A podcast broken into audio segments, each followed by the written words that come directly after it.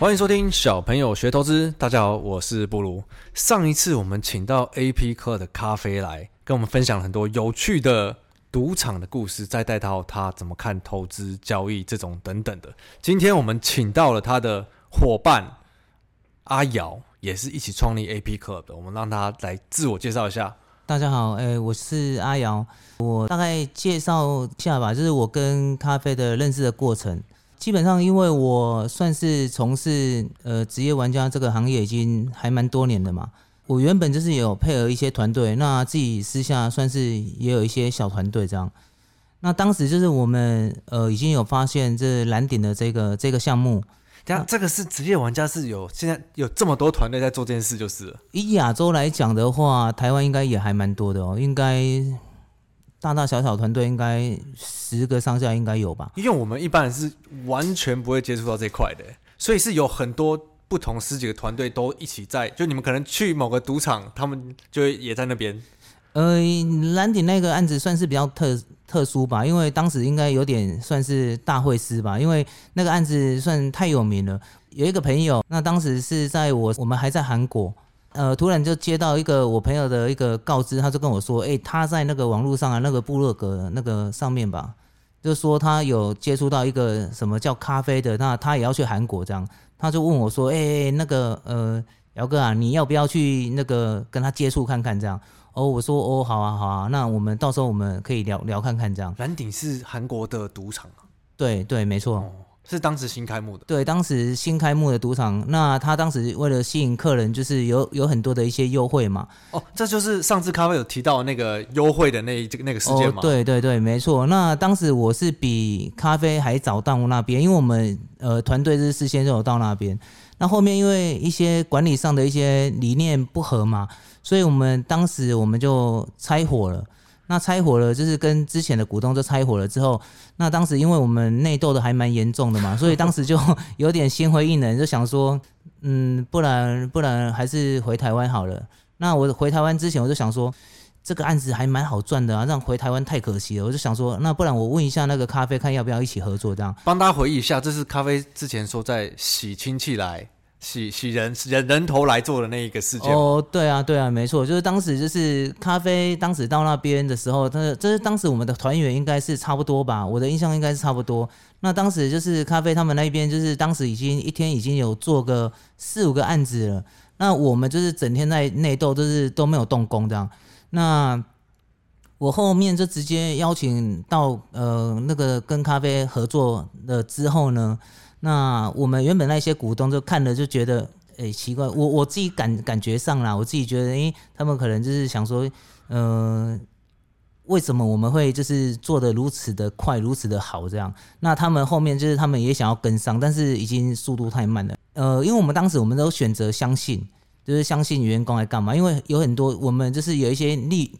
利害利害关系嘛，如果你不选择相信员工的话，就是你要多一个人力出来，就是要有一个监督的一个角色这样。所以你们那时候合作的时候是已经用这个期望值打法，然后用很多员工在洗这个优惠，是不是？对，所以我们当时就是呃有一些微信上的一些社群来干嘛？我们找了一大堆的大陆的人头。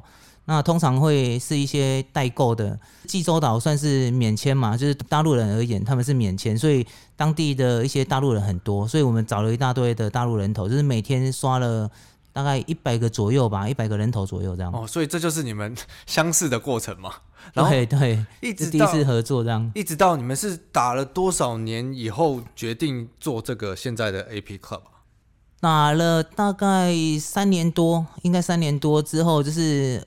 我们为什么要想要做这个 AP Club 这个主要的原因是在于，呃，我们长期就是在国外这样打牌，其实坦白讲也还蛮累的啦。那常常就一直有想要就是不想要再去打的这一种想法。那我们就想说，哎，刚好就是有接接触到这个呃区块链这个领域，刚好 NFT 是一个呃我们觉得是一个很好的一个媒介，这样，所以我们就呃想说运用这个 NFT 那来去达成，就是我们当时就是我们想要。可以早点退休，又或者是我们可以让这一种机制可以比较有有效的一个下去做一个运用，这样应该是说你们想要让更多人知道你们这个在做的事情，然后看可不可以有兴趣的人一起参与嘛？因为一般人应该是会觉得这这是不是有点危险啊，还是说有点投机啊这种的想法？那你们会怎么会跟跟他们解释？有点危险，还是有呃打牌的部分吗？是打牌的部分是有点危险，打牌的部分，或者是变成这种专业，好像在赌博的感觉。专业在赌博的这个部分，我。个人是觉得还好，因为我自己本身我自己碰过的很多的部分是在于，就是说大家一开始可能都是不太懂，也有朋友就奉劝说，哎、你这样子，你这样很好运呢，就是你已经赢赢那么多还是干嘛？就是趁早收手啊！就是那个我我看过很多人啊，就是呃一开始都赚钱，然后后面都赔钱来干嘛？但是我自己还蛮不以为然的啊，我是听不太下去。所以我遇过身边遇过的周遭，也只有那么一两个会有这种想法而已。那基本上就是听到我们解释完了之后呢，十之八九都很有兴趣这样。对你来说，是不是就是完全的一个数学跟期望值，并不是实际的赌博？对我而言，我觉得就很像一个正常的一个工作，就是因为这已经计算过了嘛。那呃，如果你数量够多的话，基本上也没有什么太大的运气的成分在里面。那常常一开始我们从事这个行业的时候，还可以享受到整个过程有很多的乐趣，我觉得还蛮蛮好玩的。这样，因为我刚私下听你说，你好像觉得股票还比较像是赌博，对不对？对啊，因为当时其实坦白讲，就是因为我从小就是可能股票有输到吧，还是干嘛，我也不太晓得。那他们就会觉得说，哎，希望自己的孩子就长大以后就是不要去去碰股票这样。就是我也是因为跟。咖啡就是在打牌之后呢，那就是觉得心有点累了嘛。那我就问他平常的时候就是有在干嘛，就了解到他有在算是有在投资股票这一块。所以后面就是我自己本身也有参与一些股票上的投资，但是我算是比较偏向于价值投资吧，而且。有时候也连公司都不太想要去研究，就是直接买买一些指数型的，那就丢着这样。OK，我们先先来听听你的故事，我们最后再来聊回来这个资产配置跟投资这块好了。好，我我自己认为我应该算是职业投机客吧，我属性这样应该算。然后是用期望值在做你的这些，算是预测吗？还是你的执行？呃，期望值，我认为只会是一个，算是一个根基。那这个根基就是说，哎，我们一定要做对的事，这样来讲。那我我自己的属性，那是算我不会就是很很专钻研在说，哎，数字上我们一定要赚多少还是干嘛？因为常常有很多的项目，那它就是说，如果这个漏洞太大的话，那基本上你也赚不太到钱。通常赚大钱的一些项目，都会是一些呃，算是比较呃小钱的一些项目。那你如何就是把它运作开来，那你就可以赚大钱。其实我觉得这一点很像我们小朋友学投资常在讲的投资者交易者的交易者部分。你要怎么把这个期望值跟执行力做出来？这个我们最后再带到好了。我们先来聊聊你的有趣的故事啊！我 很大一部分是不是有讲到算牌那一块？算牌这一块可能就是还那是后期了，老掉牙了吧？就是说，这个其实，在那个算是在我们这个圈圈里面，算是我们算算牌课里面是算最最基本的。所以就是说，我觉得算牌算是一个很基本功嘛，应该也是算可能就幼稚园、幼稚园、幼稚园等级差不多。对一般人来讲是完全接触不到世界。因为那你要不要先简单跟大家讲一下，所谓算牌跟这些期望值的关系是什么？我先讲一下期望值吧，好不好？就是期望值是最简单的方式来讲的话，就是说赌场它总共赚走了多少这样，所以你你一定要知道你现在正在玩的这个东西。那好比说运动彩券也是一样，就是说，诶，你你两边都压的情况之下，那你会损失了多少钱？你再把它除以二嘛。假设你每次投投注出去了之后，那你就会损失多少？简单期望值的说法就是这样。基本上这是我判断我自己要做这一个项目还是不要做这个项目的一个主要的一个依据。但是我通常我比较习惯于如何把这个东西给。把它给做一个无限的放大，这才是我赚钱的一个算是一个主要的一个方式吧。做的事情应该是不是大部分人都比较没办法接受的？坦白讲，我之前我的母亲就是家长，就是基本上也不太看好是干嘛。但是就是 因为从小就比较顽皮嘛，就是他也管不动我嘛，就是所以我们就自己做这样。那后面做出一些成绩之后呢，反向就是他们还会支持我这样。其实我们团队很常讲一个观念。有点像，就是我们很爱讲说 梦想的起点仅是嘲笑，或者是那种 大家都觉得不能做的事情才是最有搞头的地方。对对对。那我们来听你说说你的几个故事，好不好？你们做到现在可以，因为基本上你们是破解了很多赌场，然后真的累积到很多财富。对。然后现在你们用 NFT 的模式，希望更多人可以了解这这一块领域在干什么嘛？对，没错没错。我们不如现在听听一个比较。一般人生活中比较听得懂的故事，然后再讲一个比较你印象深刻的大战役。好，可以，可以。那我先讲个几个吧。我讲一个，就是之前就是在我小时候，呃，当时就是保特瓶回收，不是环保局，它不是可以回收两块钱吗？我身边有一个朋友，他就还蛮厉害的。他他知道这个契机之后呢，他马上就开模。这是你几岁的故事啊？这是我小时候，这是我朋友，这是那个是我朋友身边，他他他大我还蛮多岁的，这样，他就去开了一个模。那开完模之后呢，他整个它做出一个保特瓶，它的成本，它可能假设我我随便呃打一个比方哦，就是它只要零点五块这样。那后面环保呃环保局受不了还是干嘛？就是后面是因为可能都亏钱吧，那就。变成一块嘛，那后面就取消掉了。这样，我要讲的意思是说，诶，假设如果你在生活呃当中，你有看到一些什么契机的话，如果是我，我觉得我的个性就蛮像这一种，就是我要呃，我会想尽办法，就是说把他的就是伤口弄得无限大，这样。伤口什么什么就是就好比说赌场，又或者是环保局的这一个这一个机制，这样。就是你觉得有一点有一点漏洞的话，你就是会死命钻，然后看可不可以。对，获利之类的，我就会就是我，我觉得是好比说小打小闹，就是去外面就是呃收收集一些那种，好比说保特瓶要干嘛？我我会认为那些都太慢了，因为你要所有的你自己生产出来的成本，假设是是零点五的话，那你可以卖两块。那基本上就是你，你不断的让机器下去运作的话，你才有办法真正赚到一笔大钱。对啊，所以你刚刚这个故事后来是失败的吗？这个故事不是我的故事，是我朋友的故事。这样，哦、那他他他赚了多少要干嘛？因为其实坦白讲，那个朋友是我也没有很熟识。那就是我，但是我知道他的经历是这样，所以我也没有什么呃太特别的去细问这些生活上的相关例子之外呢。那我自己本身我自己有去参与的一些事，我可以跟大家就是分享一下。那其中一件事是说，我在中国大陆，就是说，当时不是说有很多的台商就回流嘛？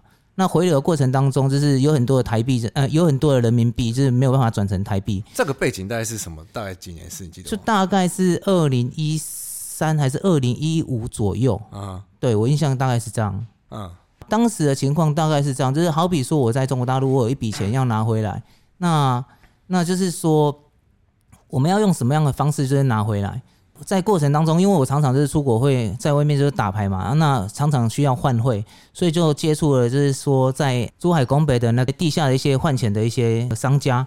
了解到了之后，说就是说，其实你把就是当时假设说中心中心汇率的话，假设是一比五这样来讲好了，就是说基本上你把五块的台币就是拿到那边去换，基本上只可以换出一块的人民币嘛。但是当时就是他们为了想要抢台币，台币需求就是很大，所以基本上你只要拿四点七五还是四点七，那他就给你一块的人民币的这样。所以就是相对的钱，你你可以换出大量的人民币。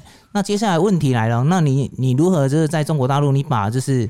大量的人民币就是在套回套回这个台币嘛，所以就很像套利，你可能每次套就是赚几毛，但是其实还蛮吓人。我记得我的印象当中，就是当时我记得就是说，应该有到五趴左右的利润，还蛮吓人，还蛮恐怖。五趴左右，所以基本上如果你的现金够多，你就可以去套。对，可这种不会有。危险之类的吗？我遇到的是在台湾，那还有那个银行卡，那基本上我认为这个是没有违法，因为全部都符合法规嘛。就是说我在大陆，我一个人我我办了一百多张的那个银联卡。你一个人办一百多张？对，因为因为在像这这是可以的吗？因为他他现在他现在已经有限制了，当时没有限制，哦、就是因为你们这些人做过以后，你可以疯狂的去办。对，他办完之后呢，他一张银联卡，他在台湾就是他可他可以取款的金额是两万块的人民币，所以就是变成你有很多张的卡片，你只要去台湾的 ATM 取款的话，那就不会有问题。所以我当时就是疯狂的台湾的 ATM 取款，就是如果你用银联卡下去取取款的话。我当时是取款在那个呃，我记得好像台新，那还有一些银行，有点不太记得了，因为他取款速度比较快，因为我取的比较多嘛，常常都掏空那些提款机。那那警察来抓过我两次，这样，那认为我是诈骗集团车手。那但是我就不就是吗？不是不是，因为那是我的钱，所以我当时我就直接把我的网银就是秀出来给他看，就是说我的身份证还干嘛？网银上面。哎、欸，我当时是有什么名字来干嘛？就是我就证明说那个账户是我的，所以就是有现金啊，就一直洗，一直洗，一直洗这样。对，那但是当时警察就拜托我说，你不要再这样子做，他说这样我会造成他的困扰这样。所以你那时候是一个人还是你有团队了？呃，就家人这样，就是想到、哦、对，就是家人可以操作的来就操作这样。那是因为你已经那时候已经有打牌累积的一些钱可以去洗，是不是？对对对，是这样没错。哦，这个感觉就是一般人身边会接触到，可是我们根本不会去想象你去。赚大量赚这个有点像，也不像漏洞，可就是某种程度上的。对我我自己感觉，好像就是我自己生活当中，我就会去，好像就是我现在看到什么东西，但是基本上可能有意没意的，我我说不定我已经记下来了，我知道什么地方可以换钱还是干嘛，那我就会去想办法，就是把它呃弄成一个项目出来，就是把它串接起来之后，就会常常。会有意想不到的收收获，这样哦，所以有一些大家其实都知道，但是没有当一回事，然后你就会觉得，哎，这有搞头，你只要量大，其实就可以搞。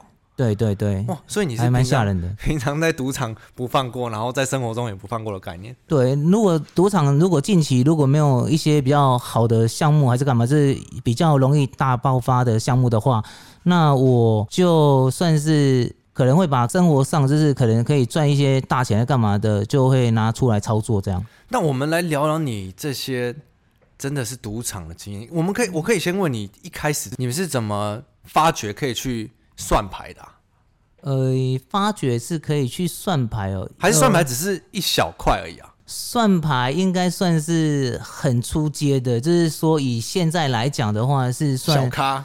基本上我，我我认为赌场应该是算就是有分几个区块嘛，可以去赚钱的。有的是靠技术可以下去赢的嘛，就是说靠算牌，这是算技术，靠技术吃饭。那我们到后期常常都会是靠资金下去下去做这个项目。可是你一开始你也不可能是前几次去赌场你就想说我要去破解，你一定是打一打打一打，发现哎、欸，好像 只是应该是这样子吧？应该。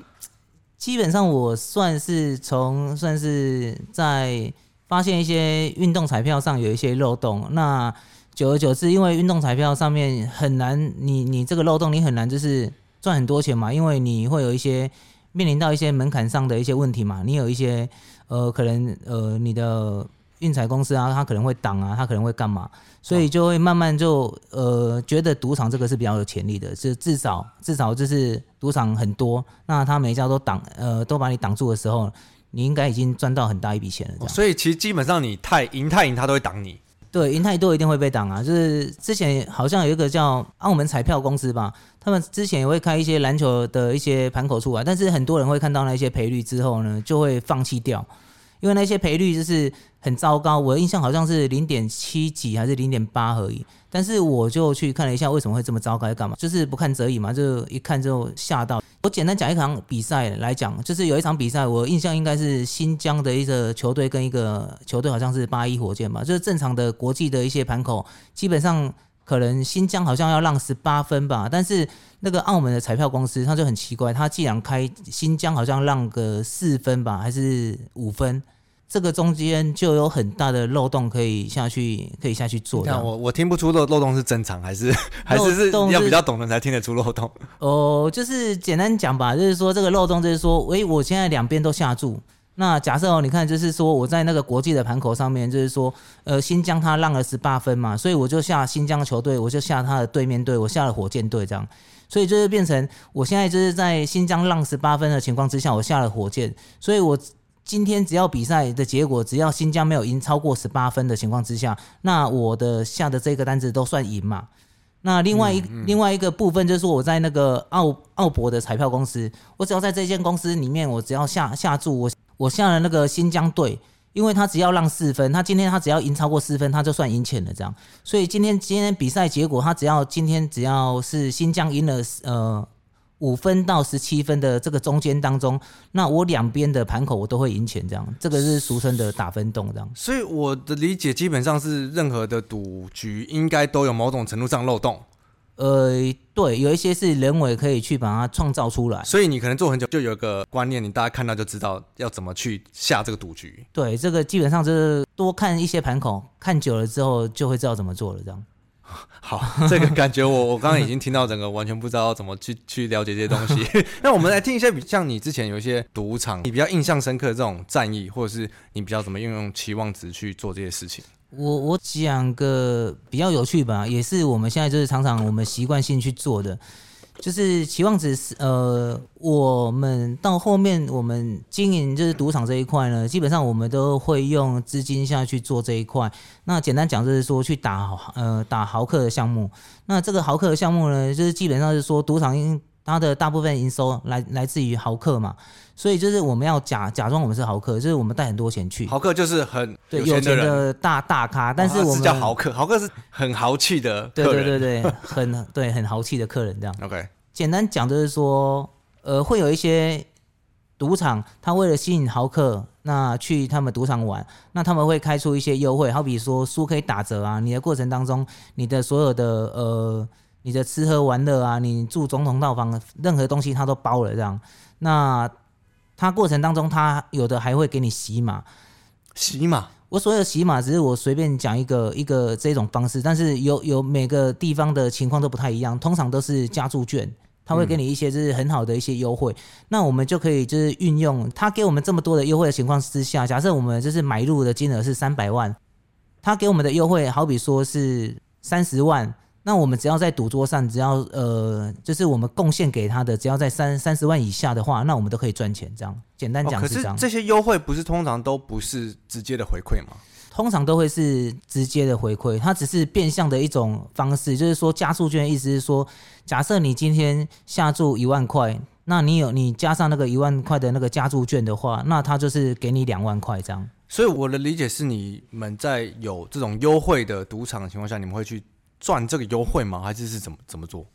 呃，我们事先就会找出一些比较适合去操作的一些场子，所以基本上就是也是算期望值思维嘛。我们是呃头脑上就是稍微会呃跑过一次，觉得这个可行性还蛮大的，可以赚多少钱之后呢，那我们才会真正的去去攻击。可是像我听你之前讲过的故事，就是说，例如呃你们在牌桌上打，你知道有一定的，例如说你说很初阶的这种算牌。有一定的期望值，你只要继续做一样的事，最后会赚钱吗？对，肯定是这样。就是说，如果你的次数不够多的话，就很像在赌博嘛。我们我们两个今天假设我们就是丢个硬币，那我们就对赌。那就算就是呃，我的期望值再高都没什么太大的作用啊，因为关键就是还是你这一把要赢嘛。那那今天他只要跟你赌一把的话，那你肯定就是说，哎，我今天我一定会赢，一定没有办法去保证嘛，因为就只有赌那一把嘛。所以就是说，赌场的主要它的收益也是用期望值下去算的嘛，因为它就是用数量只要够多了之后呢，就是所有都会是一个数学的一个呈现。可是这就很像我们平常就是说在投资市场啊遇到，就是说我们一直在交易。对，然后你知道，当你做一样的事，一直做，最终会赢。可是我们最常遇到就是那种情绪嘛，例如说，对，你知道你最终会赢，可是你已经连续输六把了。那当你不会遇到像这种情绪之类的，要怎么克服吗？嗯，其实我自己本身已经没有什么太大的情绪了，我自己很像机器人这样。但是就是说，呃，在操作上很像机器人。那在评估项目上，就是我个人跟咖啡可能就比较属性不太一样这样。我个人就是会用一些，就是我会牺牲掉一些一些利润，去换一些就是更呃更容易操作的一些机会，好比说跟公关套好关系啊，送个东西啊什么之类的，这样。就比较像是看长远而不是看这种很短期的损失吧。对，因为这些是很难去计算出来的，这些好像也只是凭你跟他的当下的那种感觉，就是说他给你一个百家乐的一个仓呃比赛的一个多一个门票的话，那你觉得你要多少的好处费给他？这个基本上是长期都有办法算出来，就看个人觉得值得还是不值得这样。这这样听起来好像任何的赌博赌场相关的，用期望值去算，很理性的去玩。最终都可以赢钱，怎么听起来很简单？是真的是这样子吗？我认为只要呃你知道期望值了之后呢，你算出来你确定是没错的，你只要找到你的下注的机会次数够多的话，肯定一定是可以赢钱的，完全没有运气的问题。但可是，那你觉得问题为什么大部分人都是输钱？因为他们就是就是在赌爽，根本没有在认真要去赚钱。大部分输大钱的人呢，通常都是打懒。简单讲就是说，呃，简单讲应该是打懒是什么专业名词？被被压法，就是说，哎、欸，我今天我打打一千块，我输了，我就打两千，两千又输了，我就打四千，这样。哦，就是通常会输比较大钱的，呃，大部分是这种人。那另外一种的是。他就是完全的盲盲赌，好比说百家乐，他就很喜欢打对子，很喜欢打和，那就是他只是感觉好像和要开了，他就打了。那这种就是完全 就是凭感觉，这种盲赌的话也，也也是会很惨。我这样听下来，其实赌场的人做的事跟在股市超像的，啊 就是看感觉打，然后输的打更多。对，但是其实比较相近的部分就是，不管是在赌场，你是自称专业投机嘛？对，跟。真的在股市，大家觉得大家在投资，对，其实输家的心态其实都很像，对，对你都是比较靠感觉居多，对，通常就是主要是没有一个 SOP，那关键就是说，可能他不知道这个期望值，又或者是他知道这个期望值，但是他认为没有用，就是认为这个期望值就是只是一个数学算出来的，那我这一把要赢，就是基本上可能我照着这个路打比较会赢。就是中间有那种感觉、情绪的部分会出来很多。对，因为我们其实有有一些之前我们有跟我们合作过的，就是他们有一些真赌客在干嘛，会找一些好的项目跟我们配合。那有有很多的会会有这种情况发生，都常常都都会发生这样。嗯嗯嗯嗯，对。那真的是套在呃，我觉得今天主要请阿瑶来讲，是因为我觉得他这个在专业投机的部分都可以算出这种长期做下来基本上是会赢的公式。对专业投机的部分就没有那么困难，因为就是生活上还是干嘛，没有说困难。对啊，就是平常的时候就看到一些什么机会，还是干嘛的话，可能你你脑海中还是你心目中，这基本上就已经有一个底了。那就刚刚举的那个例子，好比说，就是换换钱来干嘛？虽然现在可能没有用，但是说不定你到哪一个国家去的时候，那说不定你可以多方套汇啊，三方套汇啊，还是多方套汇，就是都可以都可以下去做操作这样。嗯，所以平常我们生活中其实就有很多这种多注意就可以接触到的例子，其实就是你一定有自己一定的做法，然后重复做它。并且有一定的自律去做嘛，跟在投资市场其实一样的。主要今天是想带到这这个这个话题啊。所以这是我自己的建议，建议大家是说，如果今天找到一个机会，我觉得另外一个思考方式应该是说，你如何把它利益最大化，就是把它就是炸出一个很大的一个口出来，这样想想象一下，是说你应该怎么做，这个东西才有办法就是放放到最大这样。这个我觉得是赚到大钱一个很大的一个关键。那但我们不免俗的，还是要牵回来投资这块，因为投资这块东西，其实大家都喜欢听这种，嗯，可能社会上认可的这种什么成功的主管啊，或这种人士的投资建议嘛。但我觉得，像我们也常常提到说，很多事情就是因为大家觉得这个没有搞头，或者是不该这么做，它才是有赚头。那我其实一直很好奇，我想要听听像呃。阿瑶这种在某一个领域很成功的人士，他会怎么看待资产配置或是投资这件事情？呃，基本上我的看法是这样的，就是说，如果你今天你的资产，如果我我认为应该要切几个阶段来讲，如果你今天是刚出社会的话，那基本上就是没什么太多的存款的话，那我会觉得就是说，好比说股票。的部分，又或者是有一些算是利润就是没有那么好，但是就是以以那个呃百分比可能只有每年只可以赚十趴以下的一些项目的话，我会觉得不用花太多的心思在上面做研究，因为我自己常常很喜欢用上上帝视角来看每一件事情嘛。就就假设我今天我看了一个就是我身边的朋友，那他刚刚出社会，那他身上没有什么钱还是干嘛？那我我会给他的建议是，好比说。呃，随便举一个呃管道吧，就是说，好比说，你可以去澳洲打工，你可以快速的赶快设定一个小目标，就是快速的累积到一个好比说一百万还是两百万，那这个时候你再来做一些投资的部分，好比说买股票，那就比较会有一些意义嘛。所以你不会像一般父母说，你就好好找一个工作，嗯、当个上班族这种。呃，我自己本性就可能比较不是偏向那样，因为。台湾一样，如果是上班族的话呢，就是以台湾跟澳洲这样比起来来讲的话，就是薪水是偏低嘛。那做一样的事，那花一样的时间的话，那我会倾向就是有一个目标，这个目标是说我快速要如何赶快赚到这个一百万这样。对，因为很多人可能会把觉得如果是做赌的这块，那你们在投资市场一定也是下很大玩很大。可是我发觉。你本身的这个矛盾点就在于，虽然是做赌，可是你是完全数学理性期望值。但你刚才跟我说，你觉得投资这块应该是要放到最有效率的地方。对，所以我举我们常常在做的一些，就是我自己差不多我一生中做最重要的，就是算是呃赌博这一块嘛。那这一块以这一块来讲，我觉得就是算正常来讲的话，就是很适合一资产一百万。左右上下还是两百万，就蛮适合当一个算牌客的，因为可以比较快速的累积到一定资产嘛。好比说，你到一百万到三百万这个阶段的话。那就很适合下去做算牌客这个部分。第一次听到节目推荐人家去做算牌客的。不过那但是你会觉得，像你说你自己在不管是投资股票还是指数或是虚拟货币，你不是有你固定的做做法吗？股票指数的话，就像如果是我的话，我自己本身就我自己的习性就是，好比说，假设我今天我的手上有一千万，那我就会把这个一千万全部都放在。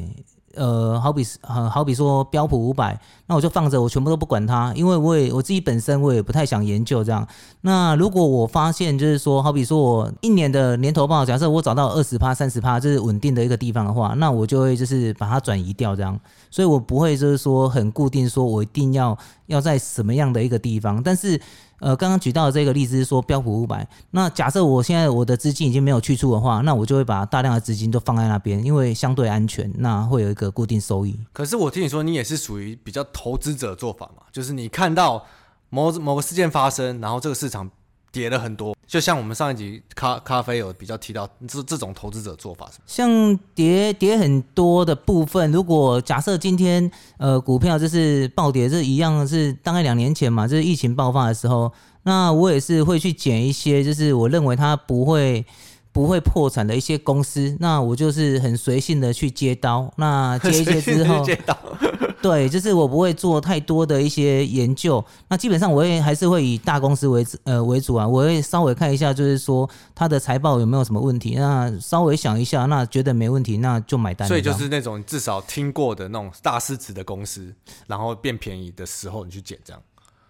大公司而言，通常我都会先筛选掉，都会被我先剔除。我通常就是中小型公司下去捡，因为主要就是要赚它那个涨幅嘛，就是那个暴涨的，就是到时候就是均价回归的时候，那它涨幅可能会相对来的大。我还是倾向比较去接一些小公司这样。可是因为你觉得这不是你的本业，所以对你来说放在这边一两年、两三年，你投资它，等它涨回来都可以，呃，是吗？基本上我的做法可能就是我会等，那除非就是我已经找到其他的项目，就是可以。我当时的判断可能就是，哎、我我可能就是我我现在我认错了，这样就是说，哎、我之前我那个投资我我算是失败了，又或者是说，哎、我现在我很明确了，我很明确知道说我接下来这个投资那远远大过于我当时的那个决定，那我就会转移。不过我觉得你刚刚跟我提到一个很好，就是资产配置部分，因为你一定还是把它放在你最熟悉的地方。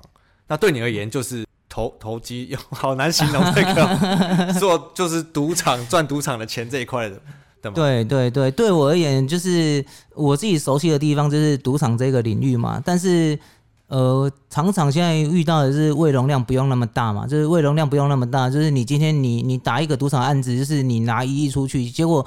十之八九案子根本就用不到啊，所以很大部分的钱现在就是会比较就是习惯，就是会放在一些，好比说刚刚说的一些标普五百的，主要主要原因是不用花太多的心思下去做一些研究这样。嗯，所以基本上还是以就是一个呃，你没有花到心思，但是你在他觉得可以投资的阶段，你把钱放在那边等，专心做好本业。对对对，我的我的方式大概是这样。哦，对，我觉得这个很值得大家可以学习一下。那反正我觉得这个 AP 课他们故事真的很多。那以后有机会我们再来请大家分享这种更细的案子。今天就谢谢阿瑶的分享。好，谢谢大家。谢谢大家，我们下次见。好，拜拜，拜拜。